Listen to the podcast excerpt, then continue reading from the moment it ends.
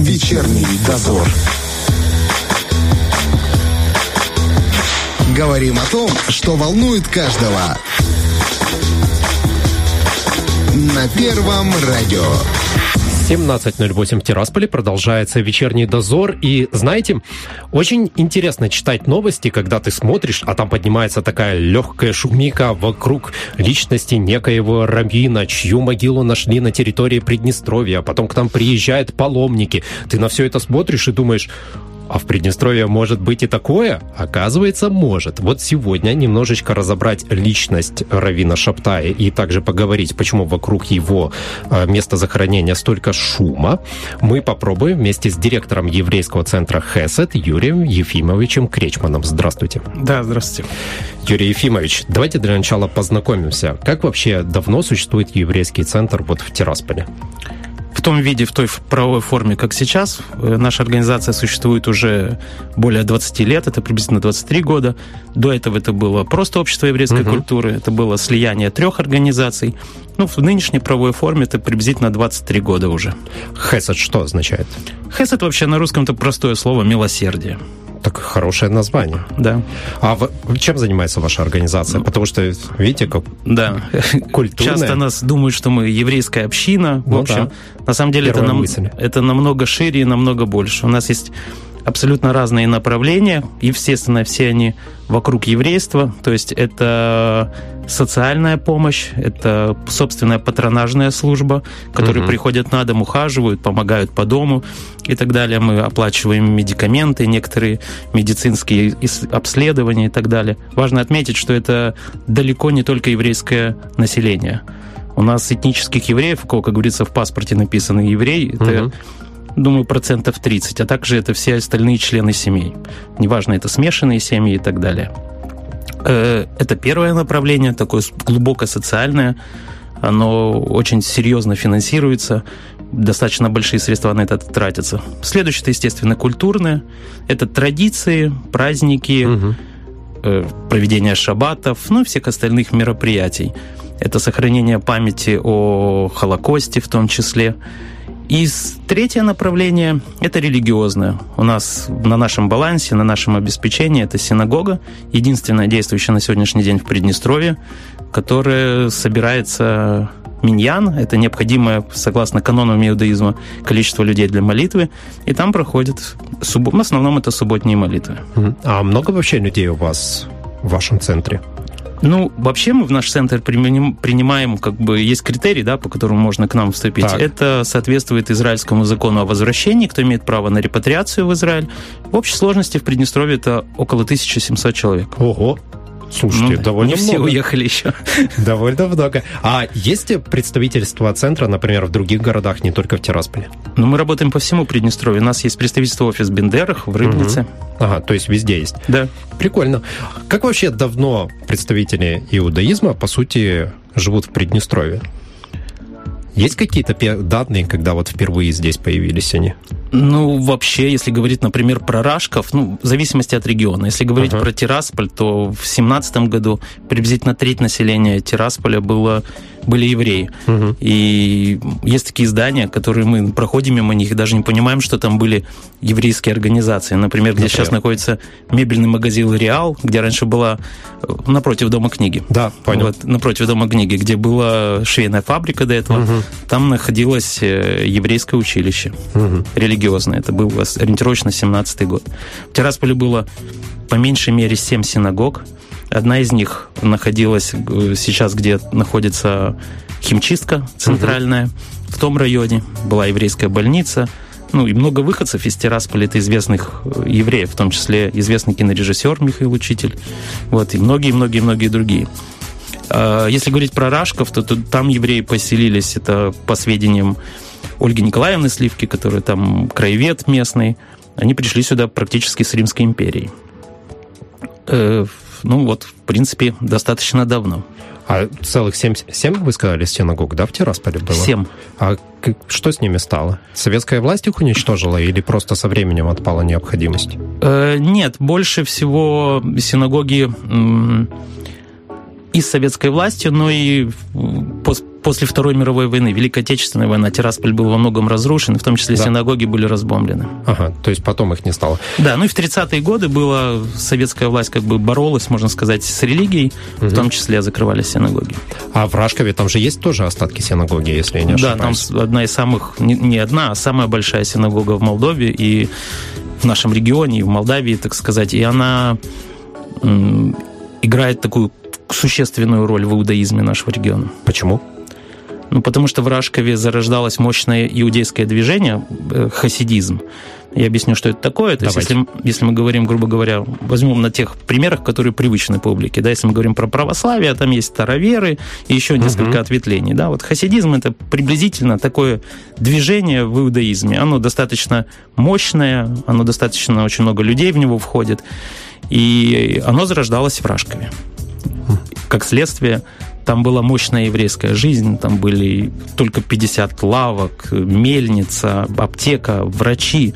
То есть больше половины населения Рашкова были евреи. И синагога традиционно в иудаизме это не совсем такое оккультное сооружение, как церковь. Это некий такой дом собраний. Угу. И такая большая синагога требовала решения больших вопросов общинной жизни Рашкова. Ага, то есть была большая община, и поэтому и создают да, такое да. большое здание, чтобы могли обсуждать. Да. Понятно. А в каком году, не знаете, оно пришло в упадок? Э, в 30-х годах. В 30-х годах. В, 30, в 1930 году, когда началась кампания Советского Союза по борьбе с религиозными, и оттуда многие евреи уехали. Сначала перешли в Адулу и Рашков через реку, потому что там в той части Бессарабии было немного проще, но впоследствии очень многие эмигрировали в США. Я вам скажу, даже сейчас в Филадельфии есть огромная еврейская община тираспольчан. Ого. Прикольно. Здание же синагоги сейчас реставрируют, если я не ошибаюсь. В прошлом году был грант UNDP, э, это да. Европейского Союза, при их содействии. Прошли, ну, не совсем это реставрация, такие консервационные работы. Угу. Это ее сохранить от э, разрушения. Я не думаю, что есть смысл ее прямо реставрировать, что запускать как полноценную синагогу. Мне кажется, ну, как вся ее красота, объект. вся ее красота, как Колизея, скажем, в том, угу. в ее древности. Но мы работаем над тем, чтобы найти финансирование, сделать там навес и обустроить вокруг нее, так сказать, угу. площадки, как, да, инфраструктуру. Какую-то зону, чтобы можно было приезжать да. и спокойно отдыхать там. Ну, есть такой момент, то, тот уровень пола, который сейчас в Рашковской синагоге, это приблизительно метр выше реального, поэтому ее бы откопать немножко. Ну, вы прям как эту самую крепость Бендерскую, там ну, тоже, да. когда начинают откапывать, там столько всего интересного находят. Еще раз объясните, почему хасидизм называют мистическим учением? Потому что сам хасидизм, он э, относительно молодой. Знаете, когда говорим мы про иудаизм, когда мы говорим что-то, что-то молодое... Это несколько это, сотен лет, да? Да, наверное, даже тысяч. Да? Тысяч. Вот, то есть хасидизм относительно молодое движение, и оно тесно связано с чуть-чуть моложе движением кабалой. Угу. А кабала, она вся окутана мистикой. Но если вкратце, вкратце, вкратце, это очень коротко о кабале, это некое трактование бытия уже на уровне эзотерики, угу. объяснение природных явлений близким к физическим свойствам, не только при помощи Всевышнего, Творца, а уже некое объяснение сущности всего. И поэтому, когда Рав, Рав Шаптай, место захоронения которого мы нашли, находясь в Рашкове, в стенах этой синагоги, вот эти овраги, Днестр, задумывался о бытие, он стал писать то, что мы называем на русском молитвенник, но это такой больше сборник трактатов. И он его писал, основываясь на каббалистических учениях. Mm. То есть это некое проявление мудрости. Именно поэтому он становится уважаемый среди... Не становится, стал уважаемый среди огромного количества евреев. И не только, кстати, хасидов. Именно как человек, который так трактовал видение жизни, который, в принципе, неважно, Тора, Библия — это идентичные книги, э, в ней же, в принципе, описывается жизнь как таковая, и его трактовка с этим самым, с этим с его видением стала близка ведущим деятелям иудейского мира современности в том числе. Я думаю, не один человек пытался вот свою трактовку предложить, а все-таки почему именно его? Вот так. Ну, наверное, он стал. отличался особой мудростью, потому Вы что он... сами? Нет, к сожалению, нет. Я ага. светский человек, я не отношусь к ультраортодоксальным и ортодоксальным евреям. Я более светский человек нашего этноса, нашей культуры, но совместно с, пар- с партнерами, с теми, mm-hmm. с кем мы работаем с Израиля, понимаете, банально его нету на русском языке, этого молитвослова. Мы его изучаем для того, чтобы в туристической отрасли всего этого придать некий здоровый мистицизм и действительную ясность того, угу. почему Шафтай, что ценно и почему он настолько уважаем. Чтобы это все разложить по полочкам для обывателя, а не человека с теологическим образованием в иудаике. Угу. Каким он вообще был человеком? Известно хоть что-то об этом? Первое, что известно, основное, то, что у него были последователи, ученики, справедливый и уважаемый. И не зря его называют праведник. Угу. Его не говорят о нем только как о составители, да, или писатели, трактовщики. Именно его называют праведником. Ну, то есть можно предположить, что он вел достойный праведный образ жизни. А вообще, как он появился в Рашково, хоть какой-то Он уроженец Рашев, Рашкова. Ага, то есть он здесь родился? Он родился в Рашкове, он жил в Рашкове, и вся его жизнь была в Рашкове. Угу. А вот этот хасидский двор, который он наставал, что это было за здание? Мы сейчас будем просто уточнять угу. многие ну, моменты, ну, хаси, потому что большинство двор, не понимает, что это такое. Хасидский двор – это условное название. Это, так, знаете, это как было? мы называем там еврейская улица, ну, не именно как еврейская улица, а русский мир. Угу. Хасидский двор – это некая династия хасидов, угу. вот, семейство, которое вело определенный образ жизни, которое это их профиль был, это была их деятельность, это была их профессия быть раввинами. На русском раввин можно смело назвать это учитель. Угу. Они были в принципе учителями. Угу. Это семья преподавателей. Ну, понятно, что она тесно была связана с изучением канонов иудаизма. А чем он по жизни просто занимался, неизвестно. Я затрудняюсь сказать. То есть неизвестно. Было бы интересно, конечно, узнать. То есть по большей части известна именно его работа, которую его, он сделал. Да, его, он известен именно его вкладом в иудаизм в целом. Угу. Почему его могилу искали довольно-таки длительное время не в Рашково, а где-то на Украине, в Умане? Ну, сначала думали, что перед смертью, возможно, он уехал э, на Украину. Угу. Это Но... от недостатка информации о нем, да, было? Да, такая? это были такие отрывки отсюда, с других источников. Сюда приезжали группы из Санкт-Петербурга.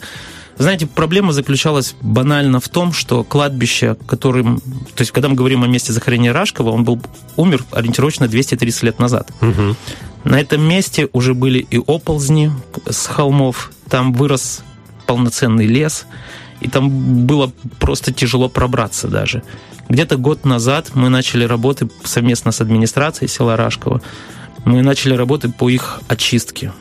И вот мы их чистили, эти кладбища, проходили, нашли э, похожие захоронения, нашли полного тезку сначала Шаптая, и там их два кладбища. Угу. И мы думали сначала, что это там, и сужали ореолы поиска. И когда уже стало очевидно, что либо здесь вот три локации, либо тут, либо его здесь нет, угу. то тогда были приглашены нашими израильскими партнерами, вот Сенной синагога из Кишинева, с которой мы сотрудничаем, именно в части деятельности Хеседа по религиозной составляющей. Угу.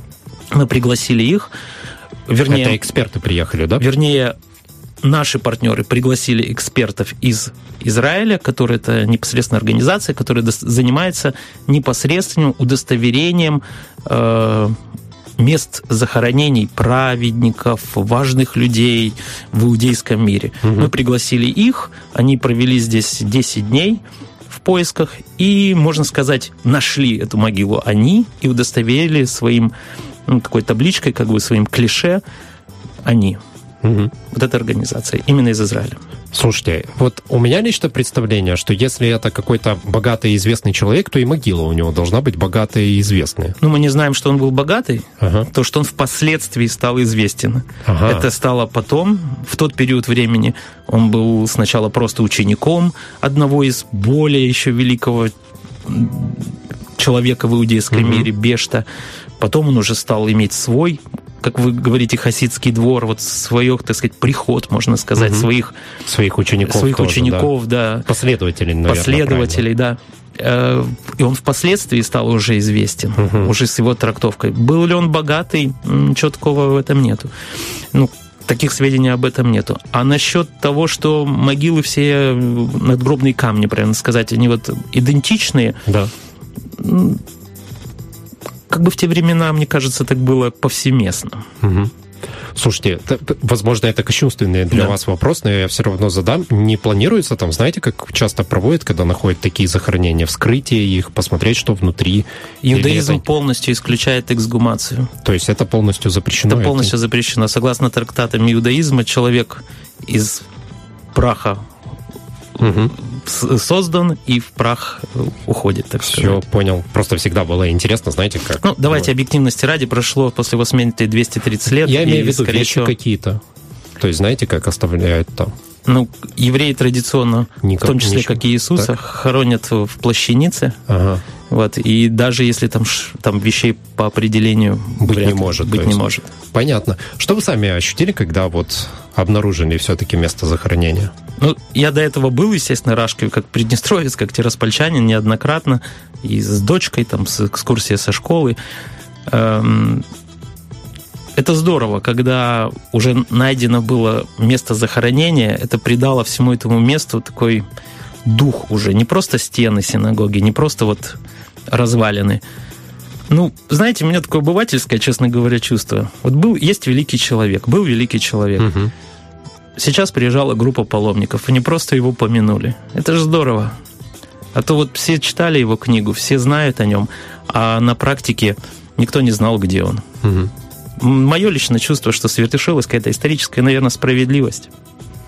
Я хочу как раз спросить вас дальше и о паломниках, которые приезжали, и вообще почему-то стали говорить о том, что это место может стать таким неплохим двигателем туризма для Приднестровья, но сперва мы сделаем небольшой перерыв. Вечерний дозор. Директор еврейского центра Хесед Юрий Ефимович Кречман у нас в гостях. Говорим о найденной могиле Равина Шаптая. Правильно не Равин, да? Я понимаю. Не, правильно Равин. То есть Равин – это учитель, получается? В принципе, да.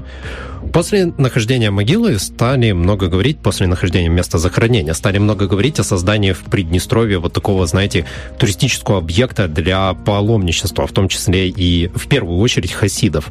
А это действительно возможно такое сделать? Ну, конечно, безусловно. Если взять аналог, аналогичное место, это Умань, так. то ежегодно туда приезжает более 100 тысяч человек. Угу. Если к нам в Приднестровье приедет десятая часть от этого, дай бог нам справиться. То есть в Умане не едут, потому что думают, что там захоронен этот человек как раз? Н- нет, они, в Умане захоронен другой праведник. Ага. Да. Они вместе ученики одного учения. Ага. Наш даже старше, так сказать, ага. по возрасту.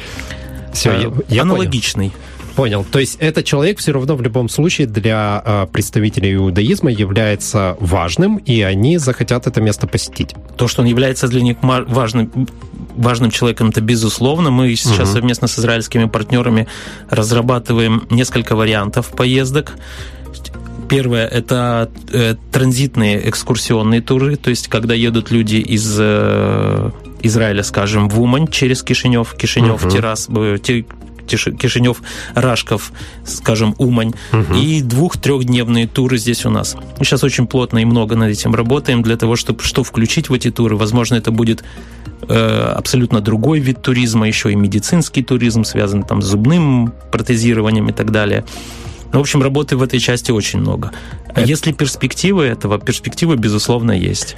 Первый визит, который сейчас был, он в основном состоял из работников средств массовой информации, то есть это порталы, угу. интернет-издания, радио, в том числе израильские, для того, чтобы банально рассказать, потому что на издании, самом его молитвеннике, на иврите это Сидур называется, написано «Шапта из Рашкова». И никто, в принципе, понятия не имел, где Рашков находится. Угу. А что дает вот э, паломникам посещение такого места? На мой взгляд, судя по... Я на самом деле, когда в Рашкове видел вот такое паломничество на место захоронения, я его сам, честно говоря, первый раз видел. Так получилось, угу. что я в жизни не участвовал в подобных мероприятиях. Они, по их словам, да, я могу только передать, описать, они чувствуют некоторую, некую благодать, что они вот обращаются к этому человеку, они чувствуют его присутствие. Это важно сказать, что они ультраортодоксальные евреи, то есть они очень глубоко верующие люди. Угу. Понятно, и для них это как бы ну, прям прикоснуться к чему-то очень святому. Ну, правильно будет сказать, что они разговаривают с ним. Разговаривают с ним? Ну, да. В своих молитвах вот эти обращения, они не такие от третьего лица, угу. они вот прямо личные. Иудаизм просто настолько э, загадочная лично для меня религия, что вообще ничего не понимаешь, и поэтому пытаешься вытянуть вот это вот хоть какую-то информацию. это древнее учение. Оно для современного уха некоторым людям кажется достаточно нелепым, где-то каким-то странным. Ну, угу. чего стоит одеяние хасида, да? Они скажутся какими-то странными. Но это только из-за того, что иудаизм практически не подвластен времени. Угу. И мы идем вперед, у нас появляются новые модели телефонов, новый стиль одежды. Но вы знаете, нам сейчас покажутся абсолютно странные люди, люди которые одевались в начале, в конце 80-х годов с химией на голове, в лосинах. Они нам тоже, и чем дальше, тем они будут казаться нам более-более странными. Вот в этом специфика, почему они кажутся странными. А сам иудаизм по себе ну, вы не представляете, насколько вы близки к нему, потому что в свое время христианские конфессии вышли из иудаизма. Смотрите, вы говорите о том, что будет там делаться э, создание вот такой туристической инфраструктуры.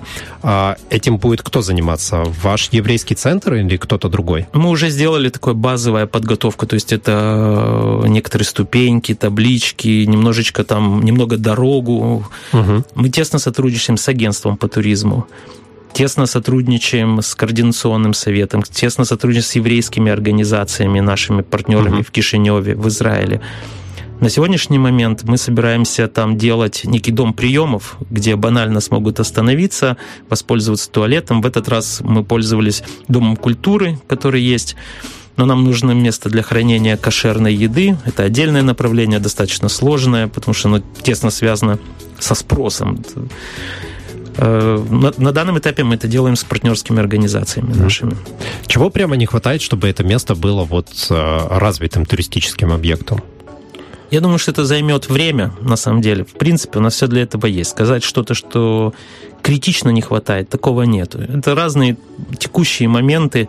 Где-то табличка, где-то кран с водой, там угу. такие несущественные вещи. Важно это все включить в израильскую индустрию туризма. Вот угу. это сложно, потому что туроператоры, которые есть агенты, у них, у них есть определенные локации, к которым они привыкли, которые они уже проработали, которые для них ясные, понятные, открытые, и они не сильно рвутся, чтобы что там угу. появлялось. Потому что весь бэкграунд за религиозным паломничеством, в том числе обычная туристическая индустрия, просто с некоторым акцентом. Мы пытаемся это сделать. Ну, есть, конечно, нюансы, связанные с невозможностью приема платежей из-за рубежа. Но это уже объективные причины, которые существуют. С которыми мы тут сталкиваемся, мы тут сталкиваемся да, к сожалению. Да. Рекламировать-то вы будете, по сути, тогда, получается, продумывать это все делать? Мы готовим информационные локации, мы готовим информацию, видео, медиа, контент, мы подготавливаем э, фотографии, то есть, как я уже упомянул, полностью угу. варианты, будь это Квинт, Акватир, Тирасполь в целом, Дубасары, э, Рашков и так далее. А дальше уже мы со пытаемся составить туры, предлагаем варианты, угу. но в общем мы подготавливаем базу для обработки все-таки профессионалами, израильтянами в этом деле, потому что мы, это все-таки не наш профиль туризм, вот прямо непосредственно, но мы можем подготовить контент для профессионалов. Ну да, всегда кажется, вот знаете, что если есть красивая картинка, какой-то классный рекламный ролик, то людей это будет в первую очередь привлекать. То главное, есть все зависит от того, этот, как раскрутишь. Главное, чтобы этот ролик дошел до целевой аудитории. Угу. Это, к сожалению, не в нашей компетенции, мы все-таки здесь далеко, и мы это все работаем совместно с э, отраслевыми, так скажем, операторами израильскими, именно которые связаны с ортодоксальным сообществом. После этого визита, который был ну, по меньшей мере, только те ссылки, которые мне высылали, ну, я видел лично ну, изданий 17, где угу. выходили разные заметки, статьи, обзоры, мнения, комментарии. Положительно далее. воспринимают поездку? Все, что касалось Приднестровья, в принципе, на мой взгляд, было мега хорошо. Угу. Мега хорошо и мега... Ну, минусов я, не, я, в принципе, не читал. Кроме был момент, э, это связанный с автобусом, который заказывали в Кишиневе, там с плохим кондиционированием. Но это так осталось на сегодня на наши внутренние разговоры. Знаете, как угу. работа над ошибками, что было. Извините. Но то, что касается непосредственно Приднестровья, у нас мы, в принципе, ни с чем таким не столкнулись. Сами паломники как это восприняли? Как восприняли Приднестровье и возможность вот приехать? Ну, вы знаете, это Я еще думаю, предстоит... вы с ними пообщались. Да, еще предстоит с этим всем работать. Им кажется, что мы, как говорится, что такое непонятное, что такое закрытое, осколок Советского Союза. И, к сожалению, в этот тур у нас не получилось заехать в Тирасполь, в Бендеры. Угу. Они побывали в таких маленьких городах провинциальных, как Дубасары и Рашков. И все-таки хотелось открыть, раскрыть Приднестровье с более выгодных сторон, скажем, прям, угу. прямо. Пока что у нас просто не было технической этой возможности. Это связано с рейсами самолетов, просто их графиком, так сказать. Я думаю, что это все получится. Но уже потом в этих группах, социальных сетях, которые были созданы как рабочие группы по продвижению Рашкова, уже обменимся, используем сюжеты с телевидения, промо-ролики, которые были созданы о Тирасполе, о Приднестровье в целом. Распространяем это ну, на максималках, так сказать. Смотрел э, репортажи наших коллег, которые делали там территория довольно-таки заросшая. Она будет облагораживаться или наоборот вы сохраните вот этот вот первозданный вид ее, скажем так? Ну, то, что вы увидели сейчас, это уже просто евроремонт там по сравнению с тем, что там было. Угу. Мы будем ее облагораживать, возможно, мы будем ее как-то огораживать именно для сохранности в целях безопасности, что мало ли что в принципе, то место будет дальше обустраиваться и обустраиваться. Такой вопрос. А нельзя ли объект, в том числе место захоронения, внести в какой-то реестр э, ну, мест, которые защищаются государством в том числе, потому что это как бы могила известного человека, и уж давайте прямо скажем, всегда есть вероятность, что какой-то остолоп придет и место испоганит. Ну, внести ее в реестр можно, наверное. Это... Охраняемых, я имею в виду, объектов э, в реестр охраняемых, а будет ли там на практике охрана, угу. и будет ли он охраняться, это уже вторичный вопрос.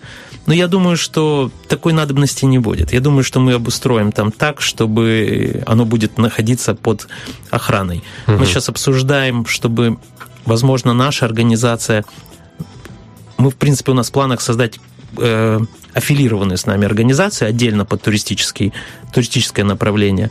И, возможно, она будет занимать, быть, она будет неким оператором этой локации. Uh-huh. То есть, вот как есть, например, Бендерская крепость. Есть МУП, да. Бендерская крепость. Возможно, такие функции сможет выполнять некий оператор. Это будет правильнее, потому что объекта может быть охранение в плане реестра, угу. но кто это будет на практике осуществлять, Э, в этом сложности, мне кажется. Угу. Мы это обсуждаем, все это сейчас прорабатывается, и, возможно, Рашков это будет некий пилотный проект по, подобных, по подобным ситуациям, потому что все замечательно, приехали евреи, третье, десятое, но хочется, чтобы и местным советам тоже это повлияло на их бюджет, на их финансирование, на их развитие, и, в общем, что Рашков от этого выиграл. Местный совет идет вам навстречу, потому что это же территория, я так понимаю, к нему относится, и вы... Мы очень тесно сотрудничаем, прямо без них не смогли бы. То есть мы в телефонном режиме с головой села общаемся, то есть будь это дорога, будь это установить емкость с водой, потому что у евреев есть традиция, когда выходят, да, с кладбища нужно омывать руки. Э, будь это емкость, понятно, что мы финансируем, но это все равно добавляет угу. хлопот вне должностных обязанностей, естественно. Я лично думаю, что большая часть тех паломников, которые приезжали признательны главе села Рашков.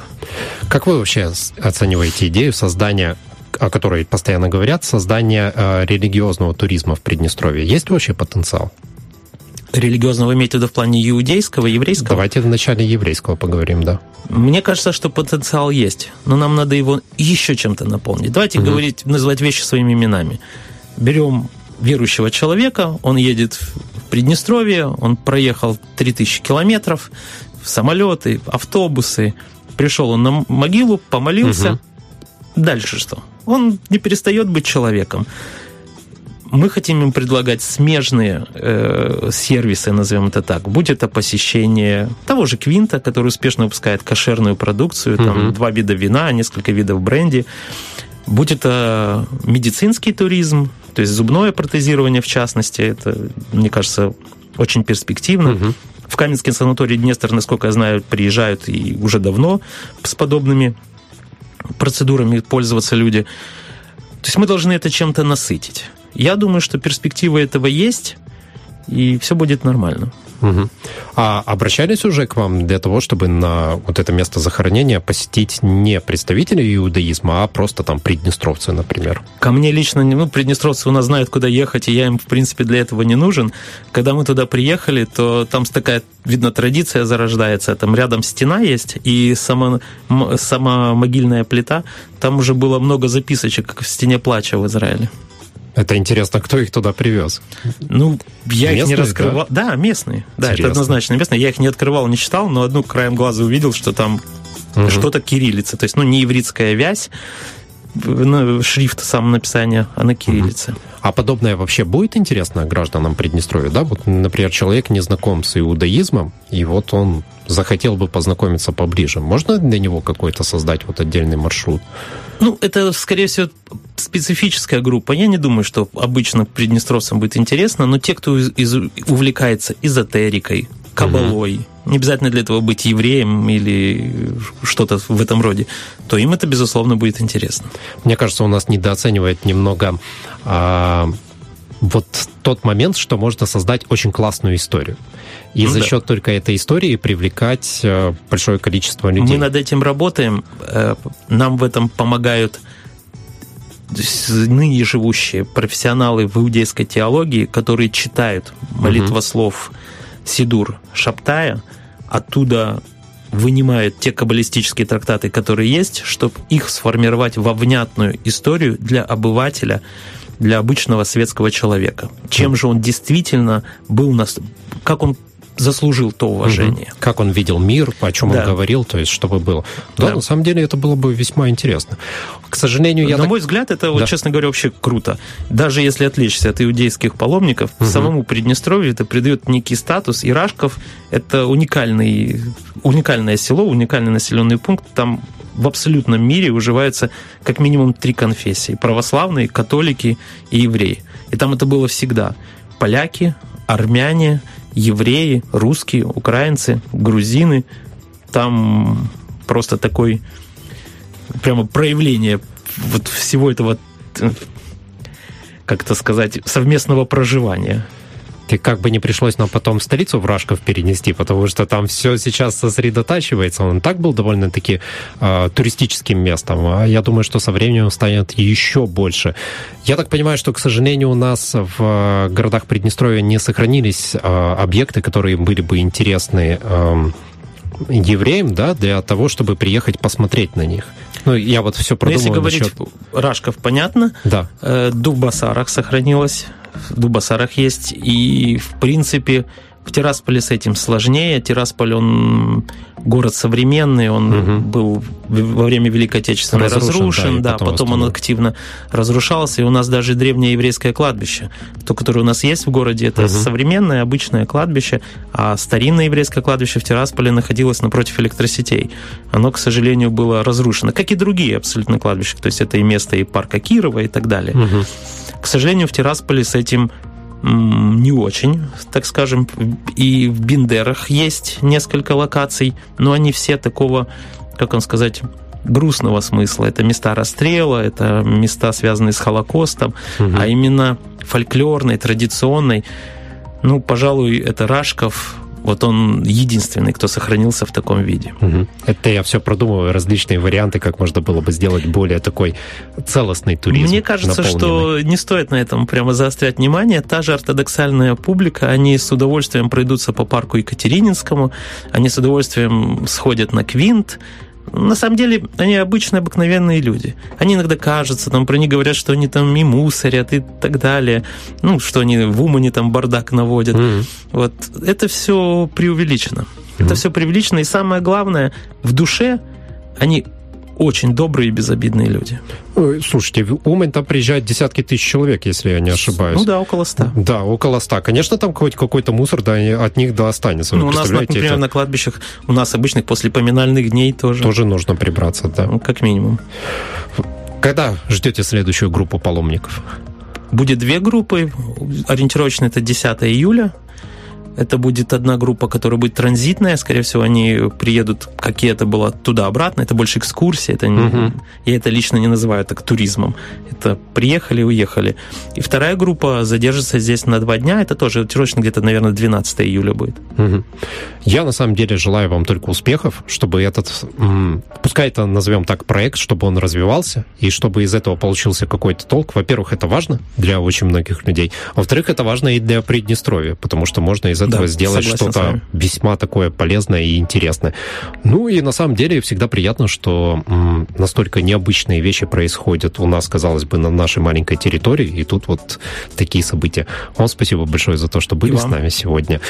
И еще раз вам желаю удачи Спасибо на вашем большое. пути. У нас в гостях был директор еврейского центра Хесед Юрий Ефимович Кречман. Вечерний дозор.